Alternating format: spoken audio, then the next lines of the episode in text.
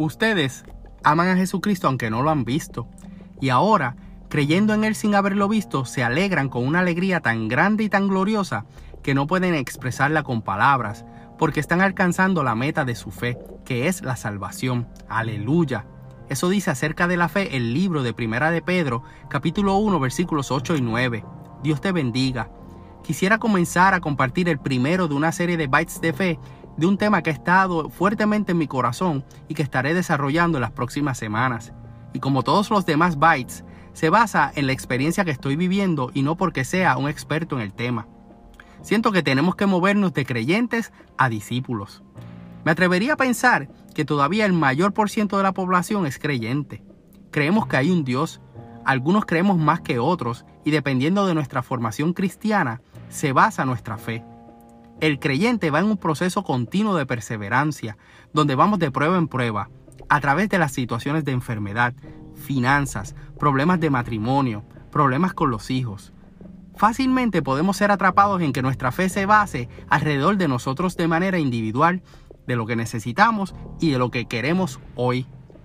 Estuve en la industria de autos por un corto tiempo y aprendí que para validar la intención de compra de un prospecto les tenía que preguntar que si lo que les presentaba en precio para el auto que querían era lo que buscaban, si harían el negocio conmigo hoy, aquí y ahora. En el diario vivir, todos quisiéramos la vida resuelta aquí y ahora. Somos creyentes, pero para que el Señor me resuelva mi salud, para que me dé un trabajo, para que me resuelva los problemas familiares.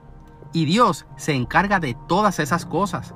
Pero perderíamos la perspectiva que el Evangelio se trata más de nuestro proceso de madurez espiritual con miras al prójimo más que a nosotros mismos. Por ende, el Evangelio debería ser más acerca de la venida de Cristo por su iglesia que de lo que Él puede hacer por mí. Y no estoy criticando ni condenando a quien ora y busca al Señor por su necesidad.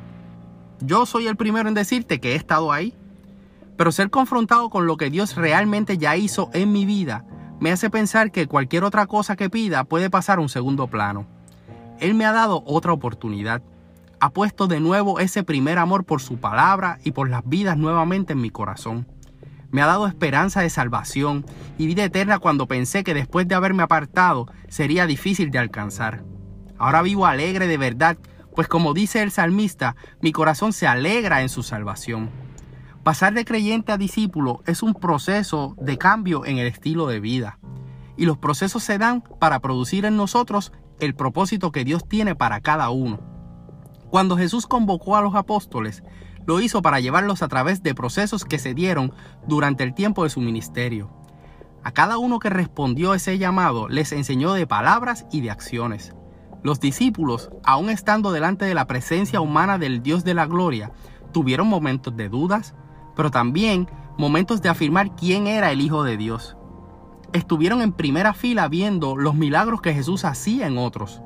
Escucharon palabras que los maravillaban, pero también que los transformaban. ¿En qué momento entonces pasaron de creyentes a discípulos?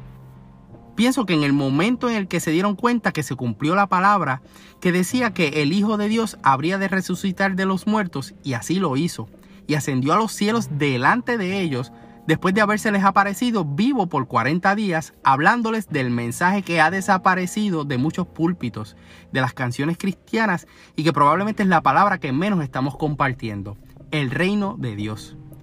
Luego de decirles a esos discípulos que no les tocaba conocer la hora ni el momento determinado de cuándo se restablecería el reino en referencia a su regreso, les dijo que cuando viniera el Espíritu Santo sobre ustedes, recibirían poder. Primera de Corintios, capítulo 4, versículo 20, dice que el reino de Dios no consiste en palabras, sino en poder. Y ese poder lo tenemos que tener presente en los momentos en los que somos probados en las diferentes situaciones de la vida. Tenemos que recordar que recibimos poder a través de su palabra, a través de su Espíritu Santo y por medio de Jesucristo. Créeme, Dios va a tener misericordia contigo en todas y cada una de tus situaciones.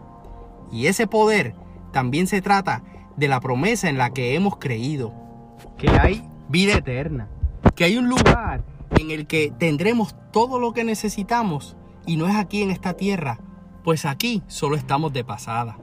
Ese lugar está en los cielos y Jesús fue a prepararnos morada para que los que creamos en Él. El primer paso para ir de creyentes a discípulos es internalizar que tienes el poder de la palabra de Dios, de la sangre de Cristo y del Espíritu Santo para compartir con otros el Evangelio de Jesús. Dios no te ha dado un espíritu de cobardía, sino de poder y dominio propio. Úsalo para alcanzar la meta. Si esta palabra te bendijo, te invito a que busques a leer la Biblia, te congregues para que continúes creciendo en los caminos del Señor. Te invito a que le des like y compartas mi página de Facebook Byte de Fe, Byte con Y, y sigamos esparciendo el Evangelio por las redes sociales. Mi esposa y yo le servimos al Señor como mujeres en nuestra amada iglesia AMEC, una iglesia de presencia internacional ubicada en la carretera 185 en Canóvanas, cuyo pastor rector es Misraín Esquilín. Si no tienes donde congregarte, te invitamos a la nuestra. También conéctate a través del internet en iglesiamec.org para que tengas toda la información que necesitas saber acerca de nosotros.